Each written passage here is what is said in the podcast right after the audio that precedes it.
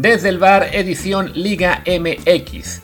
Edición enfocada, debo reconocer, en los cuatro equipos que conocemos como grandes. No vamos a hablar mucho de otros equipos que en este momento andan muy bien en la tabla. Eh, para ellos ya habrá más adelante una edición en la que hablemos un poquito más del estado general de la liga. Por supuesto, con Monterrey, con Toluca, con Tigres, con Santos, que son los equipos que este año, este torneo más bien, parecen estar entre los que van a pelear el título.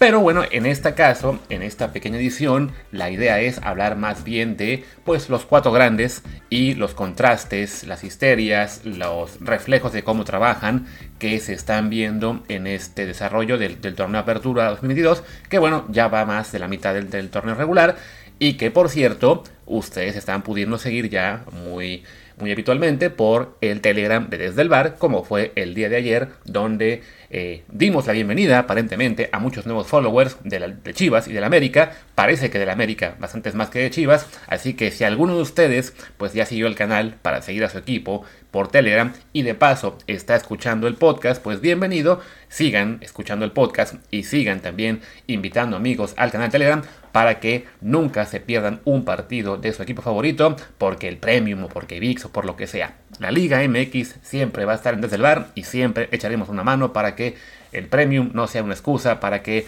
puedan seguir a su equipo.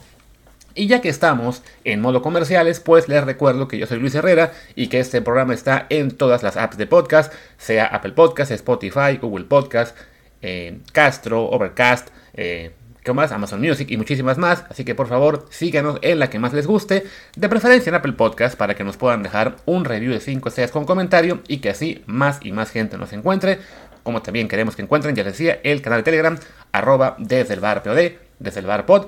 Ya estamos cerca, cerca de los 3.000 followers en ese canal. Eh, ya dijimos, bueno, cuando llegamos a 2.500, ya regalamos hace poco un par de playeras de la selección firmadas. Vamos a empezar a pensar en qué regalar.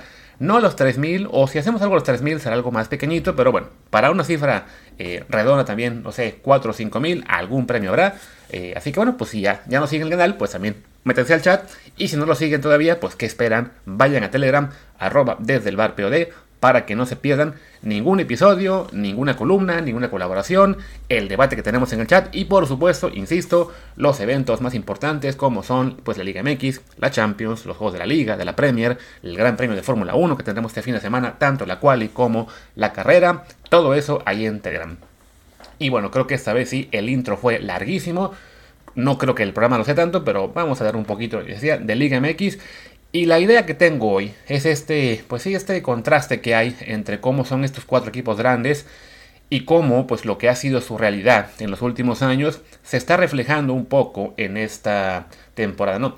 Por un lado, bueno, el América, que está enrachadísimo, que ya va tercero a la tabla, que de hecho si gana el partido que tiene pendiente, considerando que Monterrey y Toluca tienen un juego más ya, pues puede ser líder general, aunque también Tigres le podría rebasar eh, si ganara los dos que le faltan, pero bueno, el América ahí está, ya con cinco victorias en fila, eh, le ha ganado a quienes son, a Juárez, a Pumas, a Pachuca, a Cruz Azul y ahora a Querétaro. Ayer, eh, venía además de antes de Querétaro bueno, había ganado tres partidos metiendo 13 goles.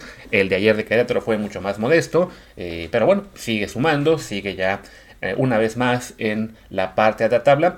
Y pues reflejando lo que es, entre los grandes, el trabajo más serio, ¿no? Yo sé que muchas veces en la prensa eh, criticamos, creo que con un poco de razón, pero también no escuchando razones, el tema de la directiva de Santiago Baños y cómo de repente los fichajes que trae no son los más rimbombantes, cómo le cuesta mucho cerrar jugadores, eh, cómo se pasa semanas persiguiendo nombres que al final le dicen que no, o se los dan a otro equipo. O sea, este año incluso Pumas es ganado del Prete, imagínense.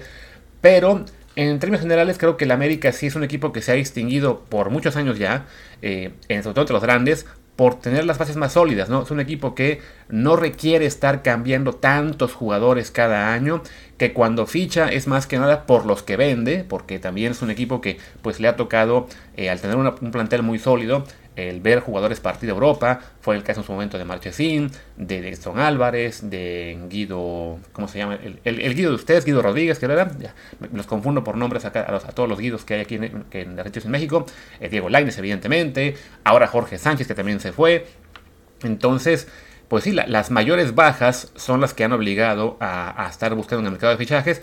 Y ahí sí es entendible que de repente los fans se molestan porque no, no llegan jugadores de, pues, del calibre de antes, ¿no? Ya no llegan los Villic, los Zamorano, los Piejo López. Eh, pero bueno, es parte de la realidad del América, que es un club que siendo propiedad de Televisa, pues Televisa y en particular el dueño Emilio Escárraga ya no son estos gigantes que tienen todo el dinero del mundo, ¿no?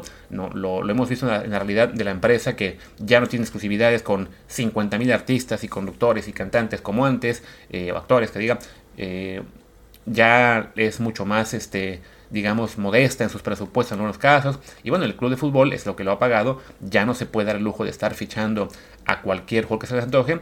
Y por eso, pues si de repente le ganan los fichajes otros clubes de la Liga MX o de la MLS, o le cuesta muchísimo el, cerrar a uno.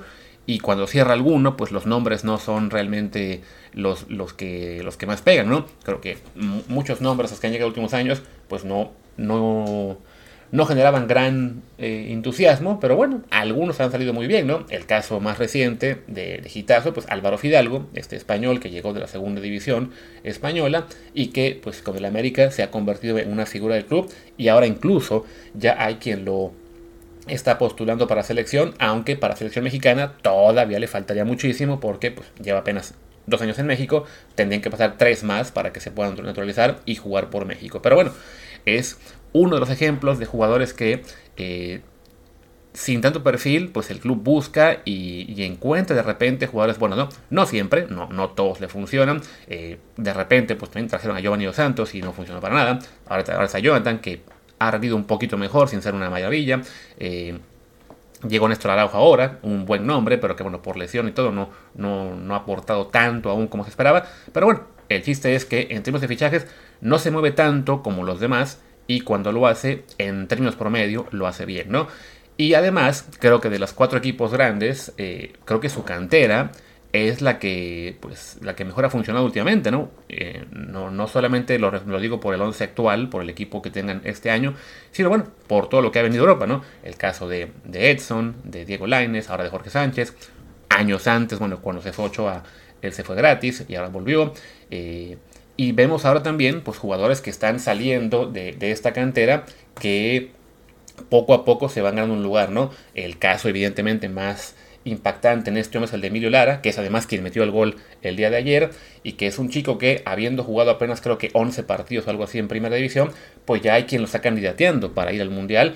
Eh, que ayer de hecho debatí, un poquito eso en Twitter con algunos amigos y decía, a ver, yo no creo que le alcance para ir, pero puedo entender el entusiasmo que genera un jugador que está básicamente en sueño de debut, pues sí está haciéndolo muy muy bien como lateral derecho, justo el puesto en el que quizás es más frágil eh, la convocatoria en este momento en selección. De todos modos creo que bueno, Jorge Sánchez tiene seguro la convocatoria del Mundial y, seguro, y también la titularidad, perdón, la y se vuelve aquí. Y detrás de él están Kevin Álvarez y Julián Araujo. Entonces veo muy complicado que Emilio Lara se cuele, pero puedo entender el entusiasmo que genera su presencia en selección, ¿no? Y bueno, además de él, Viene por ahí Karel Campos, que ya tiene alguna oportunidad por aquí y por allá. Estaba también el chico es Esteban Lozano, del, delantero, que desafortunadamente le fue muy mal. En, bueno, le fue muy mal en el último partido del premio sub-20 y con esto ha, perdido un poco de lustre, pero como prospecto, la verdad es que todavía sí pinta muy bien. Y bueno, seguramente olvido algunos nombres más de esta cantera recientes que la verdad pueden acabar siendo jugadores de peso en selección, ¿no? Entonces, bueno, ya para cerrar con lo que es el caso del América, insisto, ¿no? Un trabajo serio, las bases más estables, pues los tienen siempre ahí peleando en la parte alta.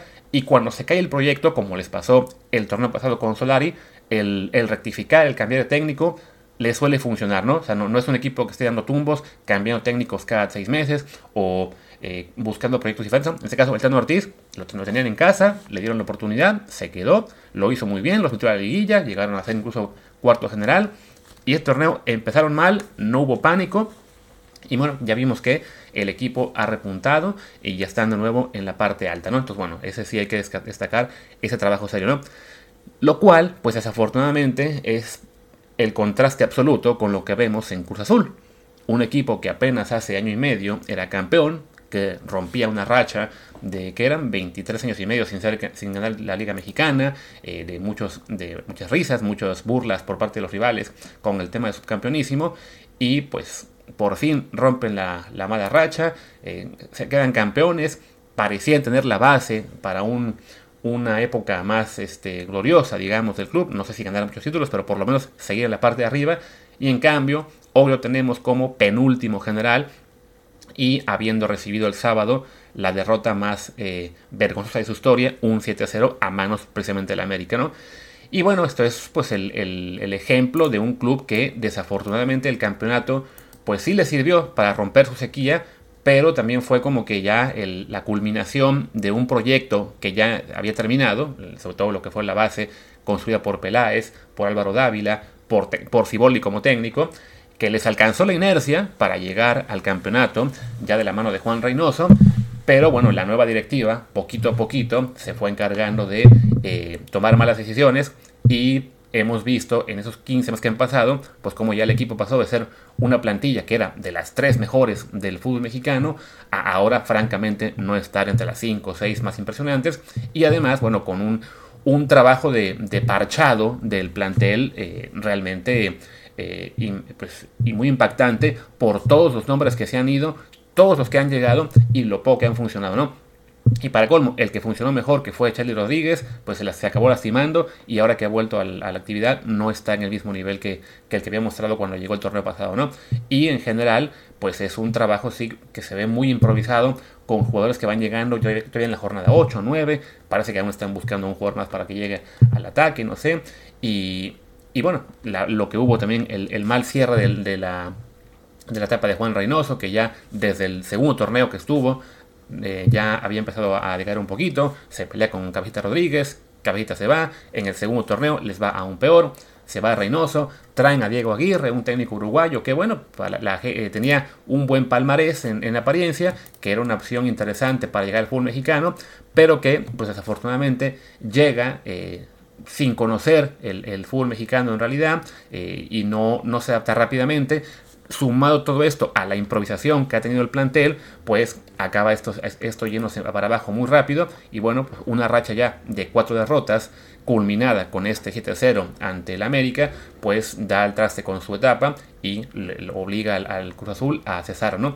Ahora le van a dar la oportunidad a Raúl Gutiérrez, que lo tenían en la sub-20, que francamente, pues del, Potro Gutiérrez nos acordamos como técnico por lo que fue el Mundial Sub-17 que ganó en 2011 con la selección mexicana, pero después de eso pues no, no le ha ido bien al trabajar en México, ¿no? Eh, después estuvo trabajando un tiempo en Centroamérica, si no me equivoco en Honduras o Nicaragua, no recuerdo muy bien ahora mismo, pero pues sí, como entrenador en México no, no tiene el, palmarés que, que, haga presumir que, que, su interinato pueda funcionar como funcionó en su momento este del Tano Ortiz que ya hablé con el América o eh, la chispa que aportó Ricardo Cadena al Guadalajara, del cual hablaré en un momento, ¿no?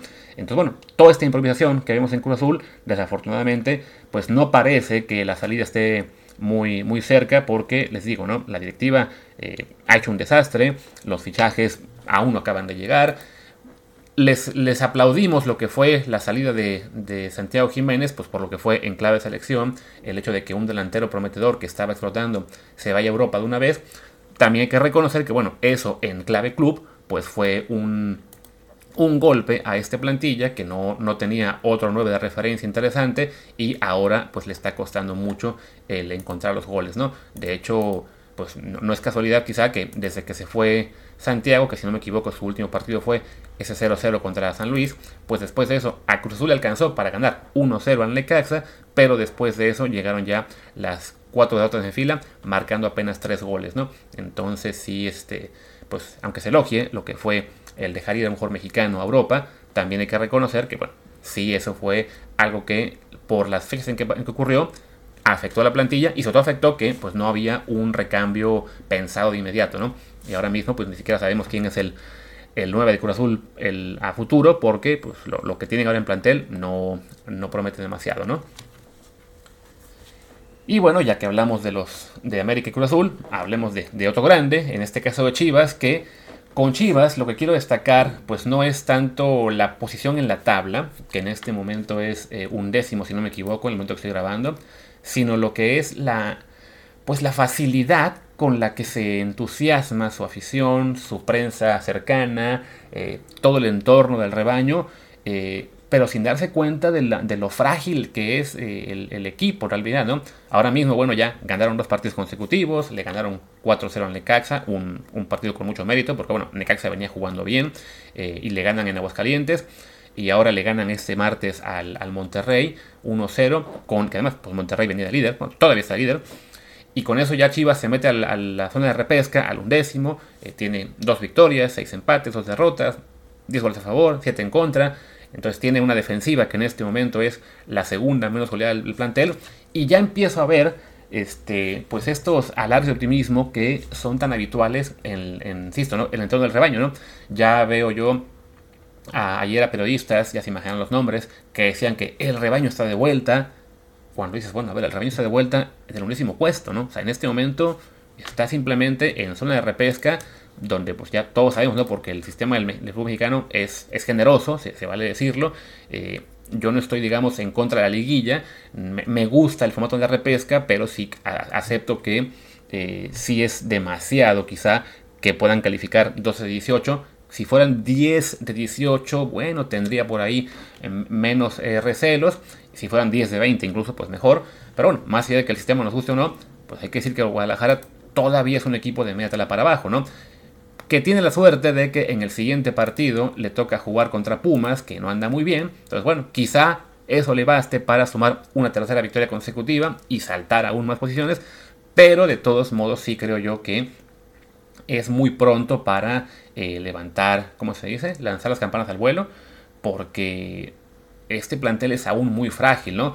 Ayer yo, ayer este, yo comenté en Twitter que bueno, que ya solamente falta que empiece a haber gente que candidate a Miguel Jiménez para selección porque anda muy bien, que además hay que señalar, en este partido contra el Monterrey, Chivas gana en gran medida por el trabajo del portero, porque se pudieron comer varios goles, pero Jiménez anduvo muy muy bien, mantuvo el cero y luego ahí también Monterrey con unos cambios que hizo, sobre todo la salida de Moreno, eh, su defensa se estabilizó y por fin, y, dejó eso lo aprovechó Santiago Ormeño para marcar un gol, su primero con Chivas por fin llegó, pero la verdad es que, pues sí, que Guadalajara haya ganado no refleja lo que en realidad fue el partido, ¿no? Y, y con Chivas, pues así como la cadeneta se puso muy de moda en el cierre del torneo pasado, porque por ese boost que le dio al plantel, que lo permitió llegar a la liguilla, eh, y también no se puede olvidar que, bueno, había arrancado el torneo bastante mal, o sea, hablamos de que en las primeras ocho jornadas no ganó un solo partido, iba a seis empates, dos derrotas, y entonces eh, ya se hablaba de, la crisis, ya se hablaba de que se había acabado el efecto de la cadeneta, se le criticaba por haber, por no usar mucho a este chico Sebastián Pérez, eh, ¿qué es? Tucet, Buquet, no me acuerdo nunca cómo se comió su apellido.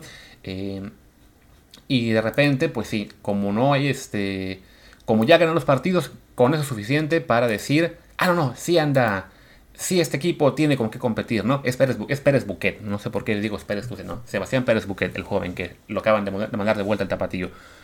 Pero bueno, como ya ganaron los partidos, vuelve la emoción, vuelve el optimismo, vuelve el pensar equivocadamente que tienen plantel para estar entre los 5 o 6 mejores de la liga.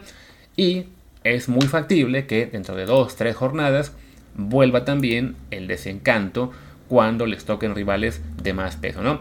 Sí, admito que contra Pumas tienen muy buenas posibilidades de ganar el próximo sábado. Después viene Toluca, que ese sí es un plantel más sólido, o sobre todo un equipo que ha andado mucho mejor en ese torneo. Después Tijuana, que ese torneo ha estado pues, mejorcito que los pasados. Viene el Puebla, que con Largamón ha sido un, un equipo muy corrioso, muy complicado en los últimos años. Y después les toca, si no me equivoco, Tigres, donde sí a sufrir antes del el clásico contra el América y el cierre con Cruz Azul. O sea, entonces yo creo que al Guadalajara le podría alcanzar para colarse de nuevo a zona de repesca. No sé si entre la zona de séptimo, octavo o más bien mantenerse en noveno, décimo, undécimo. Pero sí creo que ese error de ilusionarse en demasía cada vez que hay una pequeña buena racha, pues es algo que refleja mucho lo que es en este momento el, el equipo de las Chivas y su entorno y desafortunadamente pues no aprenden los errores, ¿no? Es cada torneo ilusionarse, cada vez que les va bien por un mes y después estar mentando madres porque se cae el equipo, porque no son profesionales, porque no les benefician en los arbitrajes, por lo que ustedes quieran, ¿no? Sin asumir simplemente que, bueno, que el Guadalajara es un plantel mediano, con algunos buenos jugadores, pero que desafortunadamente pues no está a la altura de lo que un grande del fútbol mexicano debería ser, ¿no? Ya será debate otro programa, como lo ha sido en los anteriores, el hecho de que, bueno, pues tienen el problema de los goles en extranjeros, desafortunadamente eso a veces eh, se, pasa de largo cuando es una cuestión clave en la formación de la plantilla, ¿no? Eh, y bueno, pues ya para cerrar lo que es este análisis de los cuatro grandes, pues me toca hablar del que en este momento es el menos grande y el que más me duele, porque es el equipo al que yo le voy, pues que son los Pumas, y que eh, pues se han caído estrepitosamente en el último mes, ¿no? Creo que yo que había mucha ilusión al arrancar el torneo porque, pues bueno, por primera vez no había una desbandada de jugadores. Sí, se fueron Alan Mozo y, y Talavera, pero se había mantenido casi todo el resto del plantel. Se quedaba Dineno, que era muy importante. Se quedaban también este, el Palermo Ortiz, el, brasileño bueno, que siempre olvido su nombre. Eh, vaya, había buenas bases para, el, para Pumas y además eh, con el extra de que, quién sabe de dónde, ahora sí había dinero para fichar, ¿no?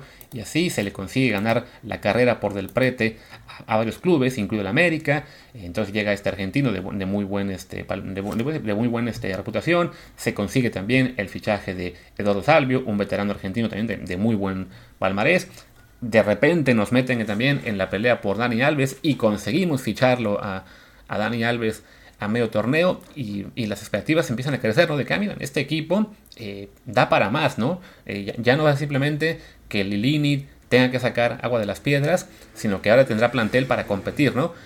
Y quizá dimos por hecho de que, ah, bueno, pues si con Lilini y un plantel flojito nos alcanzaba para pelear, para meternos a repescas y liguillas, pues con un plantel ya más bien de medianito para arriba, éramos aspirantes al título, y no, porque, bueno, parece que a pues se le da mejor eso, ¿no? El trabajar con un plantel de jóvenes o de jugadores no probados que pueden este, eh, asumir el, hecho de que sean, digamos, los, los, no favoritos y con eso crecerse. Y ahora, puesto en una, en una posición de semifavorito, eh, pues no parecen tener muy claro todos el, cómo pelear o el cómo, el cómo lidiar con esta situación, ¿no? De todos modos, sí creo que también hay que decir, bueno, que parece muy claro que el viaje a Barcelona para jugar el trofeo Joan Gamper, que me tocó estar ahí en el estadio, eh, pues sí destabilizó muchísimo el plantel, ¿no? Porque por un lado se tomaron esa semana básicamente como vacaciones, como un, como un premio, como un show, el poder ir ahí. Llegan al partido eh, viendo al Barcelona en plan de ídolos y, y realmente pues impactados por estar ahí, eh, como se dice, deslumbrados por lo que es enfrentar a Lewandowski y compañía. Y se comen un 6-0 en lo que fue realmente un baño terrible. Y como que eso moralmente sí le pegó durísimo a, Pumas porque por un lado quizá le habían comprado a Lilini la idea de que, ah, no, sí, podemos competir, podemos dar una buena exhibición, y en tres minutos se había acabado, y no se pudieron recuperar, ¿no? Y regresan a la Liga Mexicana y el plantel está completamente hundido, ¿no? Y esto lo, lo vemos pues ya en lo que han sido las últimas derrotas, que son el, el 0-3 ante América, el 3 ante San Luis, que además fue con remontada, que iba ganando Pumas 2 3, 2-0, perdón, y ahora este 5-1 que se come en casa ante Santos Laguna, que sí pues hace saltar las alarmas, ¿no? Sí creo yo, de todos modos, que algunos comentaristas están pecando ya de histéricos al eh, decir que Lilini debería renunciar por dignidad y porque ya se ve que no puede con el paquete. A ver, sí, el último mes de Pumas, este agosto, ha sido fatal, ¿no? Hablamos de que cuatro partidos, contando el del Barça, que no debe contar porque es amistoso, pero bueno, contando ese juego, son cuatro partidos, cuatro derrotas, son que 12 17 goles en contra, muy malas actuaciones, pero bueno, no se puede olvidar que son eso, ¿no? Es una mala racha de la cual se puede salir, ¿no? Eh, antes de eso, Pumas había arrancado el torneo invicto en seis jornadas. Sí, cinco empates, tampoco es para, para saltar de alegría, pero bueno, era un plantel, un equipo que estaba eh, digamos que encontrándose con los nuevos jugadores, que por lo menos había logrado no perder. Sí, algunos empates francamente habían dejado un mal sabor de boca, en particular el de León, que salía 3 a 0 y se, se nos empata con, contra 10 hombres. Pero bueno, la situación de Pumas no era tan mala antes de ir a Barcelona. o más bien era, era buena a secas, digamos, y ahora que ha entrado esta muy mala racha, pues sí, es complicada, el equipo evidentemente está mentalmente sufriendo, la afición ya empieza a reclamarle, sobre todo a Dani Alves, que creo que no es el único culpable, creo que él tampoco se le puede encargar todas las culpas de lo que no han hecho sus compañeros, que la mayoría se vio fatal en Santos Laguna, pero bueno, reitero, son en liga tres partidos, ¿no? Entonces no tendríamos por qué estar tan vueltos locos por ya pensando en que se vaya Lilini y, que tiene que haber cambios y que venga el Tuca o Memo Vázquez. Quizá haga falta que venga alguno de ellos dos más adelante, pero creo yo que todavía eh, la situación no es para ya este, romper el, cristal de, emergencias y, tirar el proyecto actual a la basura, ¿no? Creo que sí a Pumas lo que le ha pasado es que no, no ha sabido entender su nueva condición de semifavorito. Estaban, digamos, más cómodos, técnico y jugadores, con la etiqueta de plantel limitado, que, hace más de lo que se espera. Y ahora que es un plantel un poco más sólido, ya eh, las expectativas fueron demasiado altas y no se han sabido manejar. Pero creo yo que todavía está tiempo de de trabajar en eso y de que la situación eh, pues mejore y que Pumas, de nuevo por la generosidad que tiene el formato del fútbol mexicano, pues pueda competir y meterse a la zona de repesco de liguilla, ¿no?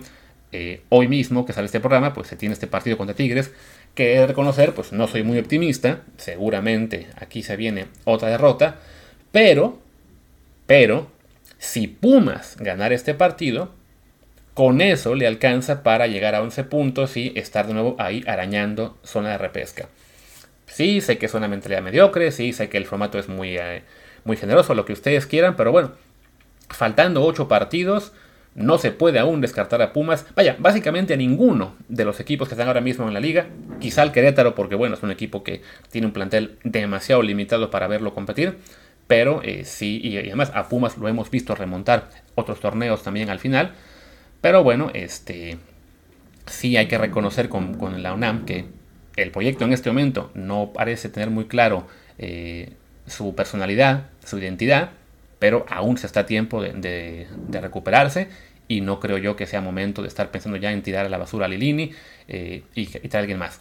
Ya, si el, torneo termina siendo malo, bueno, pues cuando acabe la temporada regular, ahí sí Señor Elini, muchas gracias. Vuelva usted a cantera, trabaje con los siguientes jóvenes y ya que se llame al Tuca, Memo Vázquez o a quien quiera venir a trabajar en la UNAM.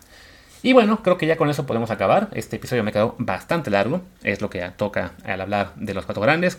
Les reitero, vamos a hablar seguramente de Monterrey, de Toluca, de Tigres, de Santos, de Pachuca, de Puebla, de Tijuana, de quien ustedes quieran, en un episodio más adelante, ya que estemos Martín y yo eh, más habitualmente a dos voces. Esta semana ha sido complicado porque yo acabo de llegar a, Barcelona de vuelta, que fue el lunes, y Martín ya se había ido, así que nos toca esperar un par de semanas hasta que estemos ambos en la misma ciudad y que sea más sencillo grabar dos este, bueno, programas siempre los dos juntos. Pero bueno, por lo pronto, contenido no va a faltar. Siempre vamos a estar al menos uno de los dos. Y vamos a procurar mañana, por ejemplo, con la Champions League, el sorteo, de sí grabar programa para ustedes a dos voces. Por lo pronto, yo me despido, soy Luis Herrera, mi Twitter es arroba LuisRHA, el del programa y también su Telegram es arroba desde el bar POD, desde el bar pod. Pues muchas gracias y hasta la próxima.